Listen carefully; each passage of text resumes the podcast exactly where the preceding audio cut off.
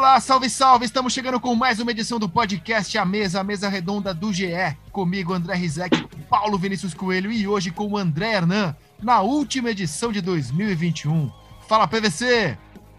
Tudo certo, Rizek? Tudo bem, Hernan? Vamos tentar explicar a operação do Cruzeiro e deixar claro que a operação do Cruzeiro é real. É... captei, captei a sua ironia. André Hernan, bem-vindo ao nosso podcast A Mesa, meu velho. Tudo bem, Rizek, fala PVC. Hoje a gente vai falar muito sobre mercado. Aliás, é, não faço outra coisa a não ser olhar para o telefone e tentar descobrir quem, qual time vai contratar, qual jogador está indo para fora, quem está vindo, enfim, o bicho está pegando. Bom, a grande notícia do mercado foi Ronaldo Fenômeno de volta ao Cruzeiro. Numa, não para jogar, evidentemente, se bem que eu acho que hoje ainda, com esse peso, com essa idade, acho que ele joga nesse time do Cruzeiro que fechou a Série B. Mas é o Ronaldo, um homem que dormia no alojamento embaixo da arquibancada e hoje se torna o dono do futebol do Cruzeiro. Paulo Vinícius Coelho, que explicações você pode dar à nossa querida audiência para abrirmos os trabalhos? Eu acho que a primeira coisa que é importante deixar claro, porque muita gente não está entendendo, porque perdeu um pedaço do noticiário lá atrás, é o que representa a Sociedade Anônima do Futebol. Ah, vou, vou então correr o risco um pouco de ser um pouco didático e chato, mas acho importante. A, a SAF, Sociedade Anônima do Futebol, essa legislação recém-criada, ela se inspira na legislação da Sociedade Anônima Deportiva, que foi criada na Espanha em 1990 e aplicada a partir de 94, e da Sociedade Anônima Desportiva de Portugal. Ah, por essa legislação, os clubes que optarem por se transformarem em sociedade anônima de futebol pagam 5% da, da arrecadação bruta anualmente, como imposto. Diferente das sociedades anônimas tradicionais, onde você paga 34%, e dos clubes sociais, que são isentos. Ah, no primeiro momento, o, o, a SAF nasce separando o clube social do futebol, então, o clube social fica com a dívida de um bilhão de reais, no caso do Cruzeiro, e a SAF nasce limpa. Só que ela nasce com a responsabilidade de, de destinar pelo menos 20% da sua arrecadação para o refinanciamento da dívida do clube num prazo que passa a ser de 10 anos. Então, esse é o primeiro ponto para entender. Mas eu te pergunto, ah, não é injusto que é, e aí é uma pergunta de um leigo, PVC. A dívida, ela é muito mais do futebol que do clube social, né? Quem construiu essa dívida de bilhão foram as gestões péssimas, criminosas no futebol. Não é injusto que o futebol possa ter um novo começo, como você disse, limpo, e as dívidas fiquem com o clube social, sem a gente saber se de fato um dia o clube social vai honrar essas dívidas todas? Eu, eu, acho que é, eu acho que é relativo isso, até porque tem clubes sociais que não têm futebol que, que quebraram em função de dívidas fiscais. Clube de Regata Tietê, que ficava ali na Ponte das Bandeiras em São Paulo, nunca teve futebol. E quebrou. E quebrou em função de dívidas também contra eles, que são dívidas fiscais. As dívidas fiscais são da associação. A associação pode ampliar o, a, as dívidas. O volume de dívidas pode ficar insustentável em função do volume de dinheiro que o futebol movimenta. Mas é o clube, o clube contraiu aquela dívida, as gestões fraudulentas. No fundo, no fundo, o que seria justo seria prender quem não pagou imposto. Mas o fato é que a legislação separa e obriga a sociedade anônima do futebol a destinar pelo menos 20% da sua receita para refinanciar a dívida. O que me parece mais injusto é com o credor, que esperava receber na semana que vem e passa a ter que esperar, o clube passa a não poder ter penhora em, no período de 10 anos. É, nada pode ser penhorado dessa dívida a partir de agora, a partir da, da, forma, da formalização da SAF, a dívida do Cruzeiro passa a ser financiada em 10 anos. Agora, o que eu acho que é mais importante são dois fatores. Um, é entender que não existe milagre. Né? Se, se dos 20 clubes da Inglaterra, todos são sociedades, todos são empresas, e 16 têm investidores estrangeiros, e nos últimos cinco anos só três venceram o campeonato, é porque não tem milagre. Se você pensar que a, que a SAD, na Espanha, nasceu numa legislação de 1990 foi aplicada a partir de 94. E dos 20 clubes da Série A, da primeira divisão da época, 16 tiveram que se tornar Sociedade Anônima Deportiva. E dos 20 clubes da primeira divisão da época, só quatro não foram rebaixados de lá para cá: Real Madrid, Barcelona, Atlético Bilbao, que não são SAD, e o Valência não foram rebaixados. Então você entende que não existe milagre. Existe uma nova figura jurídica que pode ajudar a transformar a indústria do futebol. A Espanha, hoje, 2% do PIB da Espanha é futebol.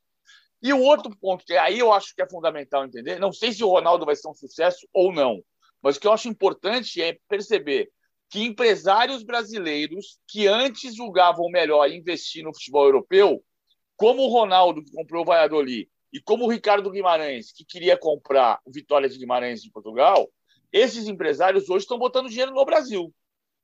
O Ricardo Guimarães aplicando no Atlético como, como investidor e o Ronaldo comprando o Cruzeiro. Então, aparentemente, tem uma sinalização de que o futebol pode passar a ser lucrativo para empresários que queiram colocar seu dinheiro aqui, gerar emprego, uh, fazer a indústria acontecer. É, eu, eu ouvi de, de gente nesse fim de semana, de gente do mercado, de gente é, ligada à legislação esportiva, mas são pessoas suspeitas porque são defensores ferrenhos do, desse modelo da SAF, e eu ouvi deles que a entrada do Ronaldo no Cruzeiro vai abrir as portas e que muita gente deve seguir o mesmo caminho.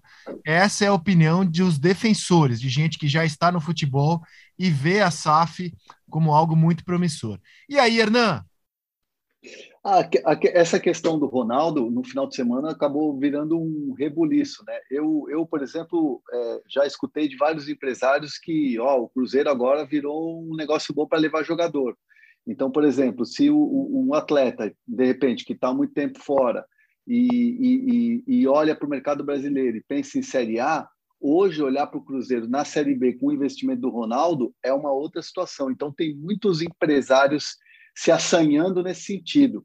E aí eu vou, e aí eu vou citar um, um exemplo do, do, São Paulo, que é um clube que está financeiramente quebrado e, e, e, com muita dificuldade para planejar 2022, só vai conseguir fazer contratações com a ajuda de é, pessoas que vão fazer investimento. Então, São Paulo está aberto a esse tipo de investidores, não de vender como, como chegou o Cruzeiro, mas de, desse tipo de investidores. E o Corinthians, por exemplo, que acabou de anunciar um parceiro do agronegócio, vai ter a ajuda desse, dessa empresa para contratar o nove dos sonhos, o nove bombástico, o grande camisa nove. Então é uma situação que a gente vai ver cada vez mais assim no futebol brasileiro. É. É, o que eu acho importante assim, são, o, o, modelo do Corinthians, né, eu acho que o São Paulo, por enquanto, também. O São Paulo tem a questão da reforma estatutária, mas o São Paulo estava tá, preparado para poder virar SAF, para poder fazer a transformação. Até um dos, um dos pais da Sociedade Anônima do Futebol, José Francisco Mansur, é conselheiro do São Paulo. É. É. Então, assim, você tem ah, situações que eu acho que são diferentes. O, o, o acordo do, do, Corinthians com a Taunza, é Taunza que fala, Taunza, uh, ele, ele, pode ser um modelo Excel, digamos. Uh, você tem um investidor que coloca dinheiro num clube social ainda. E não é e não é matemática que você se transforma em sociedade anônima do futebol e passa a ser lucrativo. O Bahia foi sociedade anônima nos anos 90 e foi um fiasco e quebrou.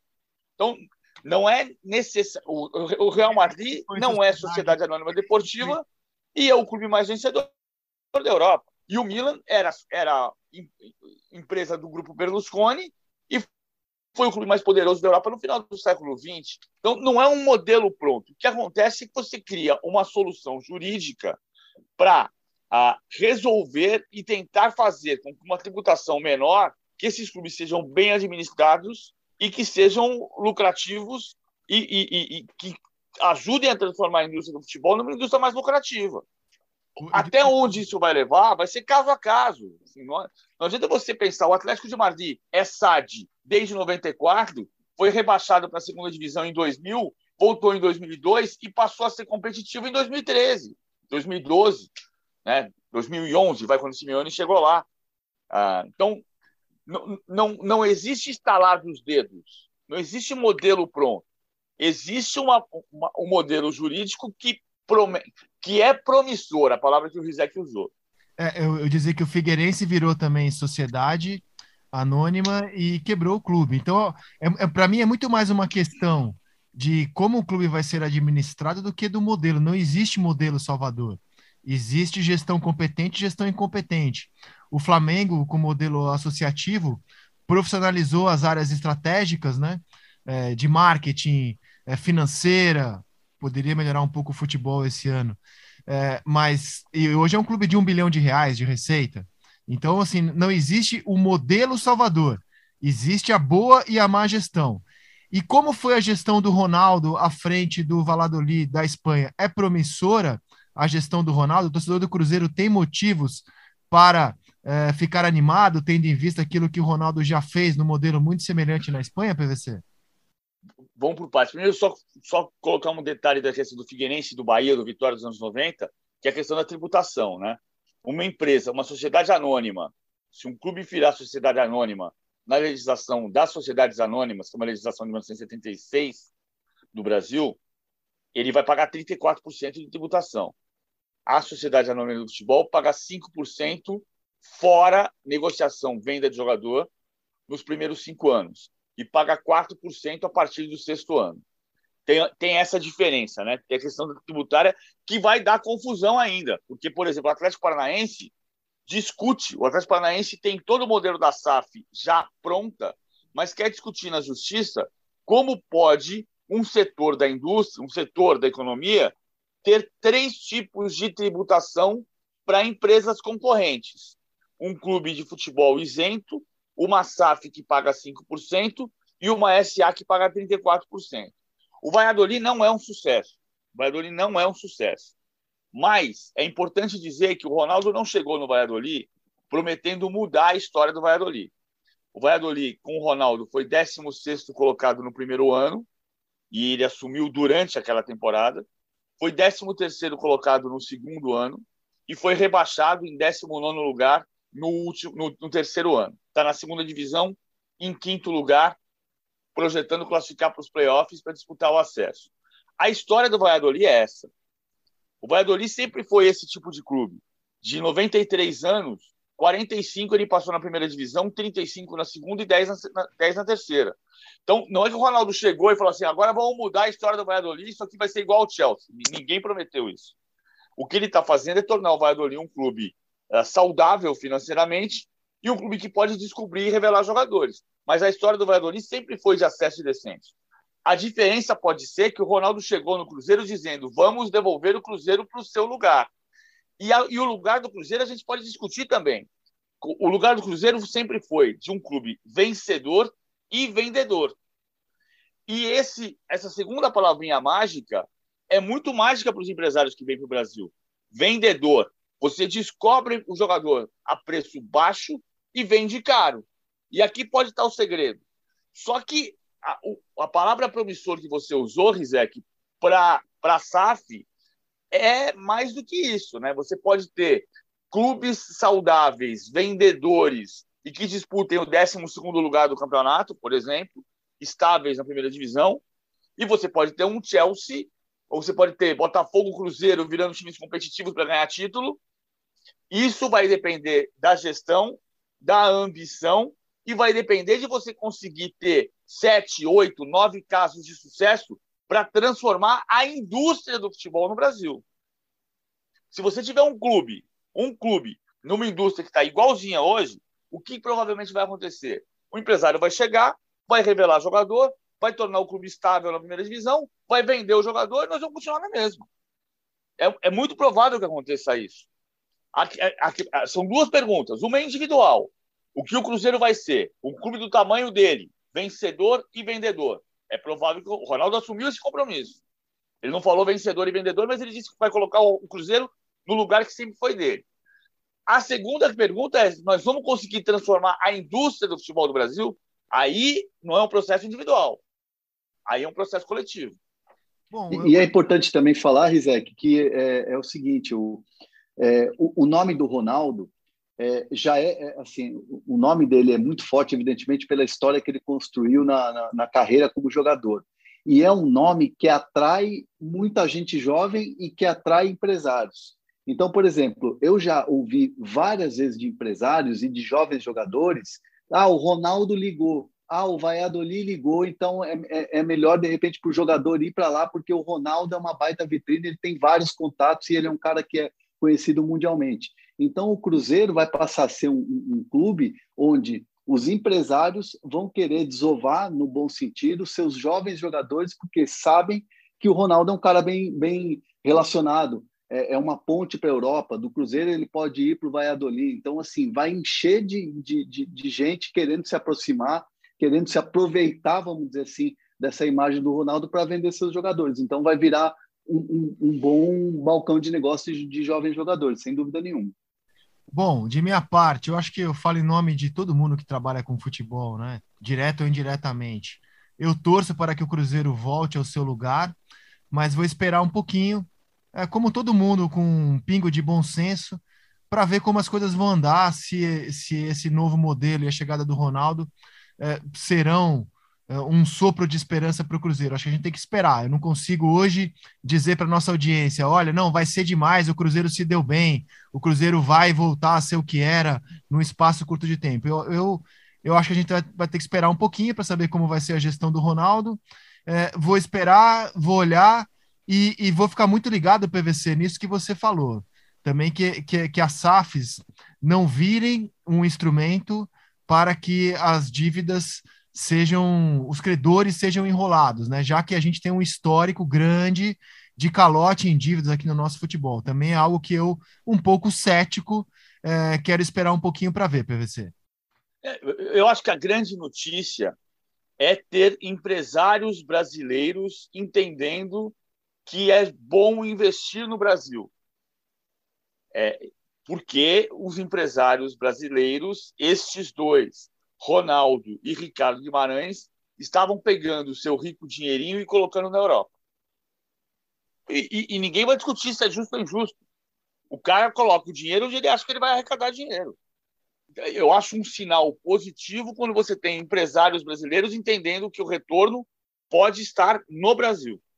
E, e aí vai ter que ter retorno, ele vai ter que dar lucro, senão ele quebra. Se ele não pagar credor, ele quebra. É. é. É, só porque assim, o Brasil tem um longo histórico né, de grandes empresas, não só de futebol. É, enfim, a nossa legislação acabou permitindo que algumas empresas, ao entrar em falência ou em recuperação judicial, dessem um grande calote nos seus credores, nos seus funcionários. Então, eu quero esperar um pouquinho. A gente teve recentemente uma empresa de aviação que deixou os seus consumidores na mão, a gente tem empresas de mídia nessa, nessa situação. Eu quero esperar um pouquinho para ver como a coisa vai andar. Tomara que dê certo, reitero, minha torcida é para que dê certo. Tomara que funcione, que o Cruzeiro se reerga e a gente tenha um Cruzeiro muito forte numa Série B que ano que vem será um campeonato extremamente disputado com esporte, com Grêmio, com Bahia, com Cruzeiro, com Guarani.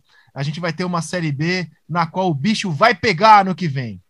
E André Hernan, é, o homem do mercado. Quais são as últimas informações que você apurou, assim, coisa que está rolando que pode ser anunciada ainda nessa semana? É, o, o Flamengo, por exemplo, está na Europa nesse momento, né? Antes do Natal, essa era, essa era a ideia, né? O Flamengo está com o Marcos Braz e o, e o Bruno Spindel é, conversando com, com treinadores portugueses, mas nesse momento o, o Flamengo se vê um pouco refém do que Jorge Jesus vai dizer. Jorge Jesus tem contrato com, com o Porto, com perdão, com o Benfica, tem a, a, disputa aí de jogos importantes com o Porto, tem a Liga dos Campeões, só que ele não vive assim um grande momento lá no Benfica, né? E o Flamengo, quando vai, vai ao mercado e a Portugal contratar um treinador, se vê na obrigação de conversar com o Jorge Jesus. É, essa conversa deve acontecer nos próximos dias, aí nas próximas horas, e o, o, o nome que eles já conversaram que já tiveram um pr primeiro contato é o do Paulo Souza. Paulo Souza, que é técnico da, da seleção polonesa, técnico do Lewandowski, tem muita experiência, 51 anos, é, dos perfis dos técnicos que o, que o Flamengo tá, vai conversar, Carvalhal, Paulo Fonseca. O Paulo Souza talvez seja o treinador que tenha um pouco mais das características de Jorge Jesus, pelo menos é isso que eu ouço muito de quem trabalha com o Paulo Souza, que é um treinador de liderança no vestiário, ofensivo, um treinador estudioso, um treinador que tem uma comissão técnica parruda. Ou seja, eu entendo que até mesmo Braz e Spindle, que tem algumas ressalvas em relação ao Jorge Jesus, principalmente pela saída dele quando foi ao Benfica, é, querem logo uma resposta para abrir o caminho para o Flamengo tentar trazer um novo treinador. E o Paulo Souza, por tudo é, que, que tem de característica e até mesmo pelas, pela conversa inicial, por ser o alvo, o primeiro grande alvo do Flamengo na viagem a Portugal, está um passinho à frente em relação aos outros. Curioso, PVC, como todos os treinadores na mira do Flamengo hoje têm passaporte português. Nem todos nasceram, né? Tem um que nasceu em Moçambique. É. Mas todos são treinadores portugueses, da escola portuguesa. Curioso, PVC. É, mas isso tem muito a ver com o fato de que o Jorge Jesus fez sucesso aqui. O que me assusta é você perceber que, desde que o Jorge Jesus e o São Paulo vieram para cá para fazer sucesso, você teve 18 técnicos estrangeiros na Série A que só tem hoje três. É, você tem uma lista de técnicos que entraram e saíram rapidamente daqui. Então, uh, de Eduardo Cudê, Miguel Ramírez, Diego Aguirre, uh, Gesualdo Ferreira, Ariel Roland, são, são 18 técnicos, só tem três na Série A, e mais o Gustavo Florentin, que caiu para a Série B. Dos cinco testados, os cinco avaliados nesse momento, o Jorge Jesus Uh, sabe que a situação dele é de pressão no Benfica, mas dificilmente ele vai sair. Está todo mundo olhando para esses dois jogos contra o Porto, nessa quinta-feira, uh, pela Taça de Portugal, e na outra quinta-feira, pelo Campeonato Português. Se ele perder os dois jogos, ele pode ficar muito pressionado, mas é improvável que ele deixe o Benfica. Até porque ele classificou para as oitavas da Champions. Vai pegar o Ajax. O Rui Vitória vem de uma experiência ruim no Spartak de Moscou foi o técnico sucessor do Jorge Jesus no Benfica, duas vezes campeão português, levou o Benfica às quartas de final da Champions em 2017. Trabalhou com o Gabriel, não trabalhou bem com o Gabriel, pode ser um outro ponto negativo para ele. O Carlos Carvalhal tem uma multa de 2 milhões e meio de euros e esse valor o Flamengo não vai pagar. Ele pode conseguir reduzir o valor da multa. Ontem, no Jornal A Bola, o Carlos Carvalhal dizia que pretende cumprir seu contrato até o final dele, que é em maio com o Sporting Braga. Se o Braga é minha pele. O quarto em questão é o Paulo Fonseca, que teve uma reunião com seu staff em Roma na semana passada e um colega italiano disse que vazou dessa reunião a informação de que o Paulo Fonseca disse aos seus integrantes da comissão técnica que pretende esperar um clube da Inglaterra. Se o Everton e o Leeds United forem muito mal nesse final de ano e começo do ano que vem, Pode acontecer de cair o Rafa Benítez no Everton, por exemplo, não é uma certeza. E o Paulo Souza tem uma cláusula de rescisão da seleção da Polônia muito baixa. Ele se desvencilharia rapidamente da seleção da Polônia e deu sinais de que gostaria de sair antes mesmo da repescagem. A Polônia vai pegar a Rússia em março na repescagem da Copa do Mundo. O Paulo Souza é um técnico ofensivo muito mais catedrático, muito mais acadêmico do que o Jorge Jesus é um técnico muito mais teórico do que o Jorge Jesus, mas não é um técnico que tenha grandes vitórias na carreira. Ele foi campeão suíço pelo Basel, ele foi campeão em Israel pelo Maccabi Tel Aviv, uh, fez um grande trabalho na Fiorentina, mas foi quinto colocado, liderou cinco rodadas. Ah, por que a Fiorentina liderou cinco rodadas e não foi campeã? Ah, porque é a Fiorentina. Simples assim. Eu acho Paulo Souza uma boa solução, mas não quer dizer que vai ser certeza de sucesso certeza ninguém tinha quando contratou o Jorge Jesus, quando contratou o Abel Ferreira, quando, quando o Galo trouxe de volta o Cuca, quando o Grêmio trouxe de volta o Renato, certeza ninguém tem, né? É, agora, dos grandes clubes brasileiros, ou dos tradicionais clubes brasileiros procurando técnico, me parece que só o Inter, né, André Hernan? A vida está é. para todo mundo, menos para o internacional dos tradicionais clubes, não? E o internacional, é, é, é assim, a, a questão da busca por um técnico, ela está assim bem sigilosa. É, muitos colegas e, e, e, apontam, né, os colegas lá do Sul apontam que o internacional busca uma solução na América do Sul, na Argentina, no Uruguai, mas a informação que eu tenho é que a, a, o internacional também está olhando para o mercado europeu, também olha para o mercado de técnicos portugueses. Então, assim, me, vai me surpreender muito se de repente o Internacional nos próximos dias não anunciar um técnico lá da Europa, porque de maneira assim muito sigilosa, de maneira muito eu, eu, eu tentei buscar algumas informações e eu, o que eu pude é, extrair de, de, de, mais de uma pessoa exatamente essa informação, sem nomes, ainda não consegui, até o presente momento que a gente está gravando aqui a mesa, não consegui avançar em nenhum nome, mas que o Internacional busca um técnico na Europa, busca um técnico português. Então, de repente, o sucesso de Jorge Jesus com o Flamengo em 19, uh, do, as duas conquistas de Libertadores e de Copa do Brasil do Abel com o Palmeiras, vai ser um boom aí de técnicos portugueses. Então, o Internacional está é, tá ali é, é, com vários nomes na mesa, mas dá um pouquinho de preferência, um pouquinho à frente a questão de trazer também um português. Um português também no internacional, é? é um Essa é a vontade, é. É, é. Tinha ali do BKSS, né, que é um treinador argentino que dirigia o Racing quando o Racing eliminou o Flamengo da Libertadores, o Flamengo do Rogério Ceni, deu um calor danado no Palmeiras, dirigindo Defensa e Justiça, ganhou inclusive a Recopa Sul-Americana. É, e estava muito animado de ver o BKSS aqui no nosso futebol, um treinador que de vez em quando aparece nas especulações. É, eu gostaria de vê-lo aqui, não estou vendendo ninguém para o Internacional, não, apenas gostaria de ver esse argentino por aqui. Me parece um treinador interessante, PVC.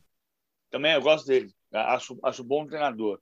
O Léo Lepre outro dia lembrou do Renato Paiva, que é o técnico campeão pelo Independente Del Vale é português e trabalha na América do Sul, é português que trabalha no Equador. É, é, engraçado como a gente se relaciona, né? Nós, todos nós, a gente às vezes se relaciona com a informação sobre técnicos que estão na América do Sul e exclui brasileiro, os brasileiros como se o Brasil fizesse parte de um outro continente. É um país continente. Nós somos um país continente, mas o nosso país continente está na América do Sul, ou seja, os é. brasileiros também somos sul-americanos. E a, e a, notícia de mercado desse fim de semana, sim, Hernan, é o São Paulo atrás do Rafinha? É a notícia mais quente que temos nessa segunda-feira?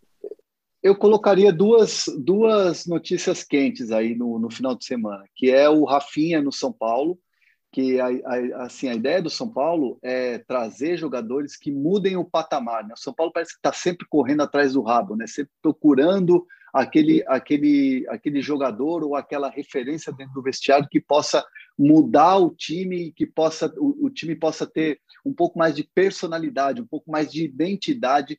E o Rafinha seria o símbolo dessa, dessa mudança. É um jogador experiente, é um jogador que tem é, bagagem aí de, de Europa, venceu com o Flamengo, é, não foi bem, evidentemente, com o Grêmio, mas é, é, um jogador que mudaria essa, é, essa chave dentro do vestiário. Só que é uma negociação difícil, porque é, apesar dele estar livre no mercado, você tem que pagar um salário. O salário do Rafinha a gente sabe que é um salário alto. E o São Paulo busca opções e, e, e, e participações até de, de, de investidores para poder bancar esse salário. É assim também quando o Papa é o Douglas Costa, que nesse momento está um pouquinho mais distante em relação ao Rafinha.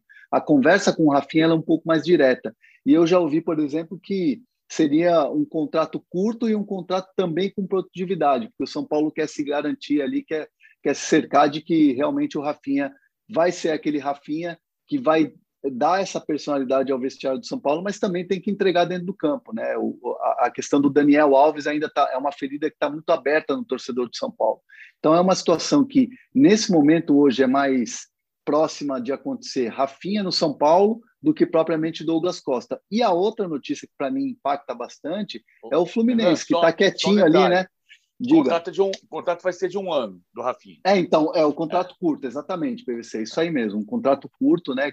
Você tinha falado até antes da gente começar a gravar, e, e essa questão da produtividade. Vamos ver como é que vai ser, se é de conquista, se é de, de jogos como titular, é uma questão que a gente vai, vai, vai apurando.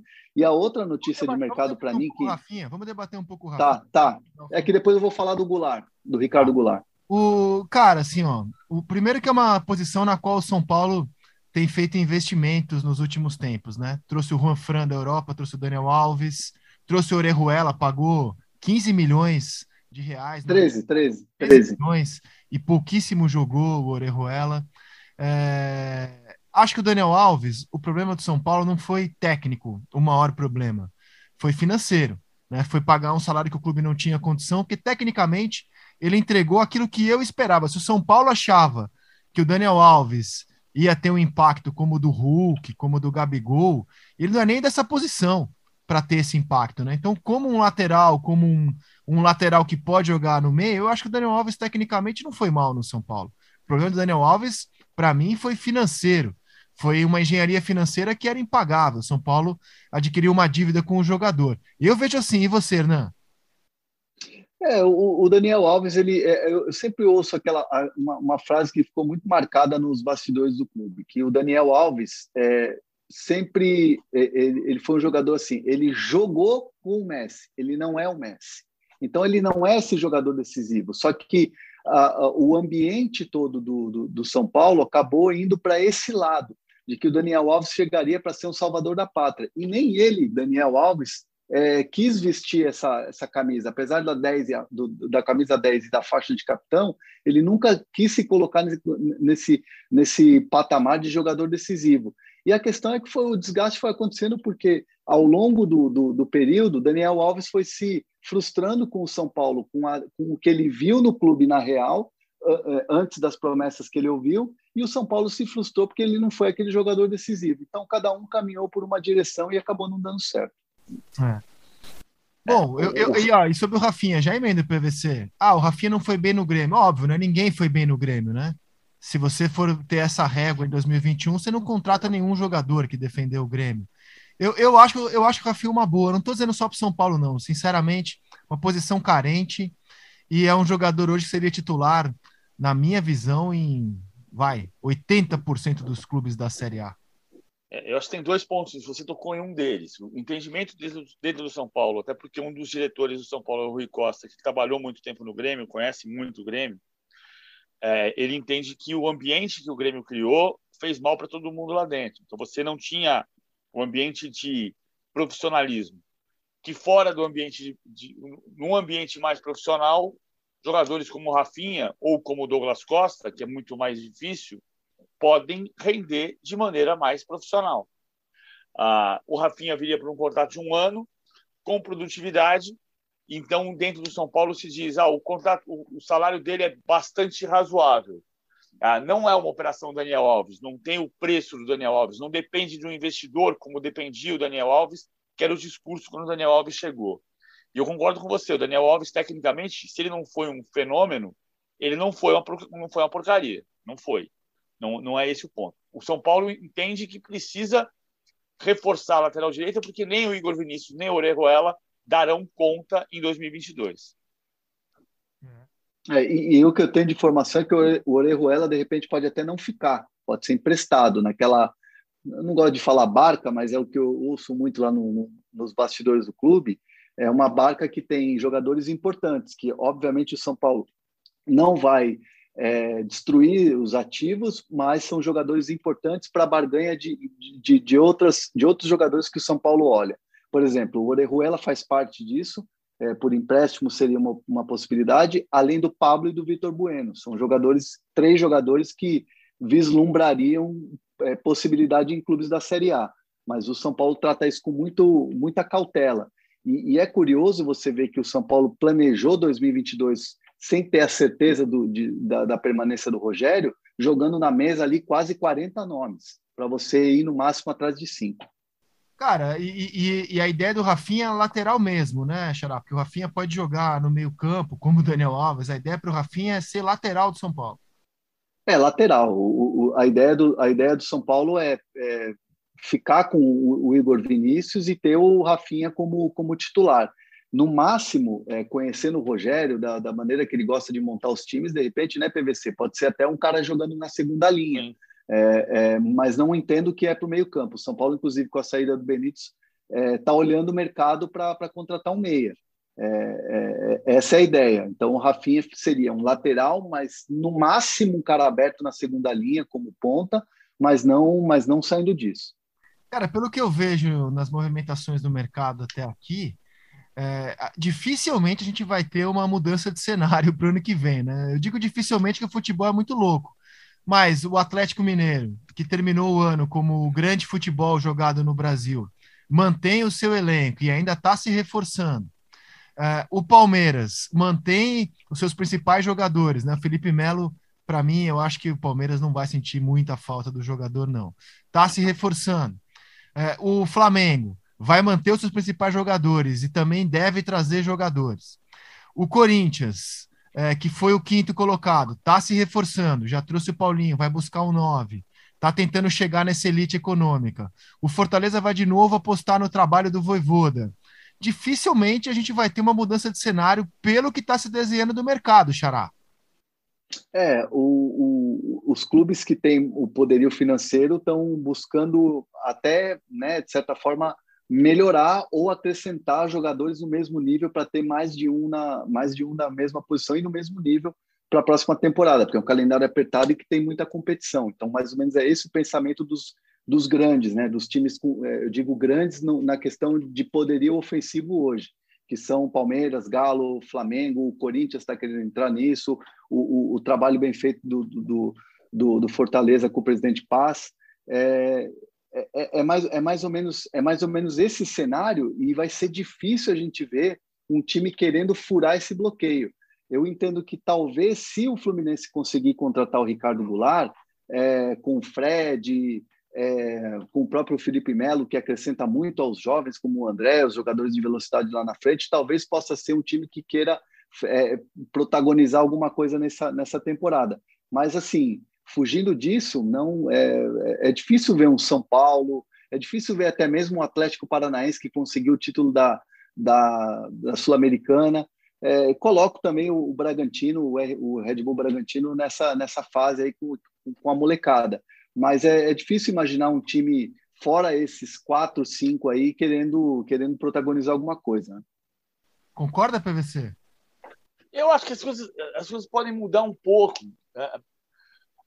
falando com o Cuca semana passada, por exemplo, o Cuca tem o receio de o Atlético virar um pouco Palmeiras 2017, ou seja, não quer dizer que seja um medo, mas o conhecimento de que precisa administrar a, a euforia dos jogadores para não deixar o ambiente virar inimigo no ano que vem. O Flamengo não tem técnico hoje. A gente não sabe como vai ser a adaptação desse novo técnico, se for o Paulo Souza, por exemplo. Ah, o, e, e, outra coisa que eu acho importante a gente olhar, é claro que o mercado de janeiro e dezembro, ele sempre foi muito importante. Mas tem acontecido movimentações no Brasil durante o ano também. Então, por exemplo, em 2019, o time supercampeão do Flamengo, ele se completou em, janeiro, em junho, né? quando chegaram Rafinha, Felipe Luiz, Pablo Mari e Gerson. Então, isso vai dando também um, o ideal é você montar o time em janeiro e tá com a equipe montadinha no final de março, quando começar a fase de grupos da Libertadores. Mas vai haver um período de entendimento do que vai acontecer no caminho. O Corinthians, por exemplo, o Corinthians precisa de um centroavante, não contratou ainda. O Palmeiras precisa de um centroavante e não conseguiu achar ainda. A insistência no Yuri Alberto, a, o Internacional deixa claro que não quer negociar por menos de 20 milhões de euros em dinheiro. Em dinheiro, o Palmeiras sinaliza com 10 milhões de euros e mais quatro jogadores o Internacional faz, faz questão de dizer que esses jogadores não estão nos planos deles. Matheus Fernandes, Vitor Luiz, Breno Lopes ou Kusevich ah, e Luiz Adriano. Então, tem coisa para acontecer. O Corinthians tem um elenco hoje, a gente estava fazendo a conta, então uma galera no GE, eu fui fazer a conta direitinho. O Corinthians tem 15 jogadores abaixo de 23 anos, 9 acima de 30 anos e 8 na faixa intermediária. Ou seja, ele é um time que está projetando uma, um, um novo patamar, mas com uma mescla de veteranos e juvenis. Claro que tem aqui um exagero, né? Jogador acima de 30, jogador abaixo de 23. E tá faltando o cara do meio ali, tipo o Roger Guedes, que é o da faixa intermediária. Então tem coisas para acontecer ainda. E as primeiras semanas de janeiro também vão demonstrar isso. O Campeonato Carioca começa dia 26 de janeiro. E não é prioridade estadual, né? Vamos combinar que a, a projeção é para montagem, no caso do Flamengo, 22 de fevereiro, Supercopa. É. O, o, o Rizek, só uma questão que o PV falou aqui de, de Yuri Alberto. O, o Palmeiras é, montou uma lista de, de, de reforços para o ataque, que tem, por exemplo, Yuri Alberto, Tati Castelhanos, o Wesley Moraes, que é um jogador que está tentando se livrar do, do, de um contrato de seis meses que ainda tem com o Bruges da Bélgica, para ir ficar livre é, para o Aston Villa, que já topa emprestar o jogador para ganhar a vitrine aqui no Brasil. Aí entra Palme é, Palmeiras e São Paulo na briga. Mas, assim, o que eu ouço muito lá no Palmeiras é O Yuri Alberto estava na lista, o, o, o, Palmeiras jogou ali uma sinalização de oferta com possibilidade de troca, mas sabia que ia receber ou não, porque a menina dos olhos, ou o grande jogador que eles gostariam de contar hoje é o Tati Castelhanos, que é um jogador que é o principal hoje da MLS, ele é do, do, do, do City, do New York City, é, foi eleito o melhor jogador, só que o Palmeiras tentou contratar na última janela para jogar a segunda fase da Libertadores e não conseguiu. E aí o City renovou o contrato dele, ganhando mais, e ele se valorizou com o campeonato que fez. Essa é a dificuldade, a questão de chegar de, na, na, questão financeira. Mas o Palmeiras olha muito mais para Tati Castelhanos do que propriamente para Yuri Alberto pela dificuldade. Xará, e as informações do Fluminense que você, pelo que eu sei, já disse aqui, está recheado delas?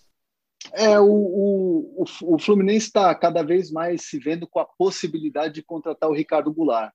A esperança do torcedor do Fluminense ela cresce a cada dia, porque o Ricardo Goulart, que é, rescindiu o contrato com a China, está livre no mercado, não recebeu nenhuma proposta de um grande rival do Fluminense no futebol brasileiro, no mercado. E aí eu coloco os que têm mais poderio ofensivo: o Fluminense, o, o Atlético Mineiro, o Flamengo, é, o Palmeiras, propriamente o Corinthians, que está investindo bastante. Então, o Fluminense é, fez uma proposta, tem todo um projeto para o Ricardo Goulart de Libertadores, de venda de camisa, de marketing e tudo mais. E até agora, é, o, o, Ricardo Goulart, que está em férias em Noronha, não respondeu ainda o Fluminense, mas deve responder nos próximos dias. É, e a ideia é responder positivamente. Por quê? Porque as únicas ofertas que o Ricardo Goulart tem nesse momento são ofertas fora do Brasil é MLS e também do Besiktas da Turquia. E é algo que o Ricardo Goulart não quer, ele quer dar preferência a estar no futebol brasileiro. Então, a gente vai aguardar qual vai ser a resposta, se vai ter uma contraproposta do Fluminense, mas essa, é, é, esse avanço do Fluminense, ele se dá muito à falta de concorrência aqui no mercado brasileiro em relação a esse jogador. PVC, é, como é que você define a posição do Ricardo Goulart? Porque ali no setor ofensivo, o Fluminense já tem uh, o Fred, é, tá trazendo o William, tem o Bobadilha, tem o Abel Hernandes, tem o John Kennedy. É, que função você imagina o Ricardo Goulart desempenhando na equipe de Abelão, versão 2022?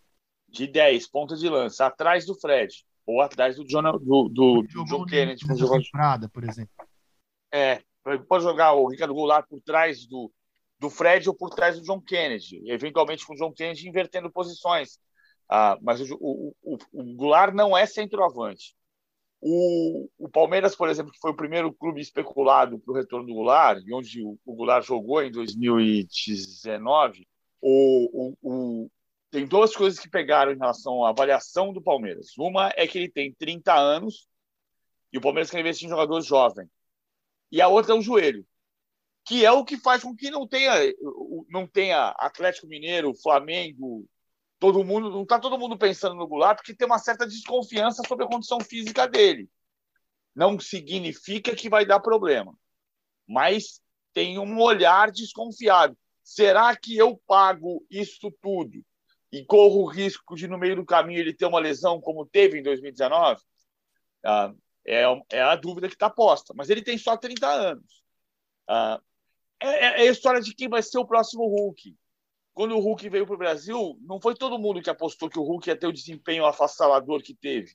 E teve. E teve aos 35 anos. O Goulart pode ser esse jogador ano que vem. É, para mim foi a grande surpresa. Eu, eu sou da turma dos que se surpreenderam com o Hulk, eu não esperava. Hoje é o último podcast de 2021. A gente pode encerrar assim, ó, fazendo um balanço do que de como a gente viu 2021 no futebol e projetar os nossos pedidos para 2022. Você consegue fazer isso nessa segunda-feira, Xará? Como é que você viu essa temporada e o seu pedido para 2022, André Hernan? Se é que você foi um bom menino, espero que você. é... Ah, eu vi 2021 assim uma temporada que, que começou muito assim. Gente, eu, eu pelo menos projetava algo do tipo é, achava que não ia ter público assim até o final do ano. Então a gente foi melhorando na pandemia, a gente foi avançando na, na vacinação e aí o futebol começou a ser competitivo e a gente começou a ter um, um, um, clima normal, né? Com um monte de briga do estádio, com um monte de xingamento e tudo mais. A volta do futebol normal. É, confesso que eu, que eu fiquei surpreso e, e, e feliz com, com, com, o que vi do, do, futebol de 2021. Acho que deu, deu a lógica. É, a final da Libertadores foi espetacular para o futebol brasileiro é, para o futebol de São Paulo, para quem está aqui no dia a dia do futebol de São Paulo com o título do, do Palmeiras, e a lógica do, do, do, investimento e do bom trabalho do Cuca em relação ao, ao, futebol nacional e o título do Atlético Mineiro. Acho que eu fiquei satisfeito com o que eu vi, acho que é isso mesmo, não podia fugir, fugir disso. E se eu fizesse um pedido para 2022, ah, só tem um, só tem um pedido só, saúde para todos nós. Já encaminho aqui a minha meu balanço de 2021 foi um ano em que a gente teve um time espetacular de se ver jogar, que é o Clube Atlético Mineiro. É, foi o time que nesse ano me fez parar na frente da televisão para assistir, muito em função do Hulk, mas muito em função também do Zaratio, que foi um jogador que eu adorei ver jogar, do Arana, do Alan, do Jair, o time inteiro muito bem, é, muito bem treinado pelo Cuca, acho que é o grande trabalho, a grande temporada da vida do Cuca. O Flamengo, que reinou soberano em 2019 e ainda teve um respingue em 2020, viu o sarrafo crescer. O Atlético hoje é o time a ser batido. O Palmeiras ganhou o grande título da temporada é, com o estrategista Abel Ferreira, mas acho que o Palmeiras vai ter que trabalhar para estar mais forte em 2022 para competir com o que foi o Atlético Mineiro nesse ano.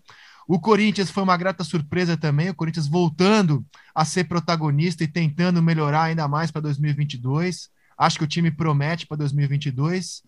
E o meu desejo para o ano que vem é que a gente possa ter um ano de um país é, democrático, que tudo corra de forma democrática e com saúde para todos. Paulo Vinícius Coelho, o seu balanço e o que você espera de 2022? Eu acho que se a gente olhar para 2021, o futebol brasileiro ele é melhor do que ele era cinco anos atrás. Ele é melhor do que ele era dez anos atrás. Ele pode melhorar mais. Ele pode ser mais estável. Ele pode ter um calendário que não castigue os clubes como castigou é, na soma, porque a gente não pode perder de vista que foram duas temporadas juntas, né? De abril de 2000 de junho de 2020 quando o futebol voltou no Brasil com o Campeonato Carioca, até dezembro de 2021, foram 18 meses sem parar. Sem parar. Esse período que a gente tem agora de mercado, ele não existia no Brasil desde de janeiro de, 2000, de 2020. Ah, então, dá para melhorar muita coisa aqui. Acho que a Sociedade Anônima do Futebol, a presença de empresários, cria uma esperança, mas tem que investir no calendário para melhorar. Acho que você tocou no ponto chave quando a gente está esboçando sair da pandemia, não existe coisa que você queira mais para 2022 do que saúde, estabilidade e democracia.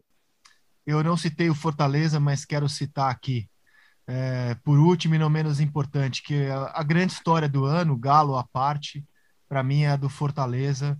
É, o Fortaleza em quarto lugar do Campeonato Brasileiro, só atrás da super elite econômica, é, e terminando o ano com aquela festa linda no Castelão, que é uma das imagens não só do ano, mas dos últimos anos no futebol brasileiro, o Castelão de forma linda, celebrando um time que em 2017 estava na Série C, e aí foi subindo degrau por degrau, graças a uma gestão muito bem feita, e hoje é um protagonista, um dos principais clubes e times do nosso futebol. Então, se o seu dirigente, se o seu técnico está reclamando que não tem dinheiro, manda ele mirar no exemplo do Fortaleza e fala: peraí, você tem mais que o Fortaleza ou menos que o Fortaleza? Porque olha o que o Fortaleza fez com pouquíssimo dinheiro, olha onde ele chegou.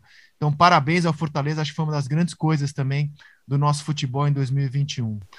Vou ficando por aqui. Considerações finais? Alguém quer falar mais alguma coisa? É o último podcast. Ou fala agora Não, ou só em 2022. É o mais recente, é que é o mais recente. A gente volta em janeiro. Ou fala agora ou fala em 2022 só. Só no ano que vem, Hernan. Aquela última vai ficar para 2022, então. Para a gente continuar tendo muitas últimas em 2022. Então tá, eu concluo agradecendo demais a audiência do podcast A Mesa, audiência fiel, cativa, toda segunda, toda sexta. Mandar um abraço aqui pro Luiz Roberto, que faz o programa com a gente, está de férias a todos os comentaristas e repórteres que participaram aqui, mas principalmente a quem nos ouve. Né? Muito obrigado pelo carinho, pela audiência, obrigado pela paciência também de nos aguentar. Espero que estaremos melhores, prometemos melhorar para o ano que vem. Muito obrigado a todos vocês, que seja um fim de ano com muita saúde, muito amor, muita esperança a todos que nos ouvem e a quem não ouve também. O podcast A Mesa volta em 2022. Até lá. Tchau!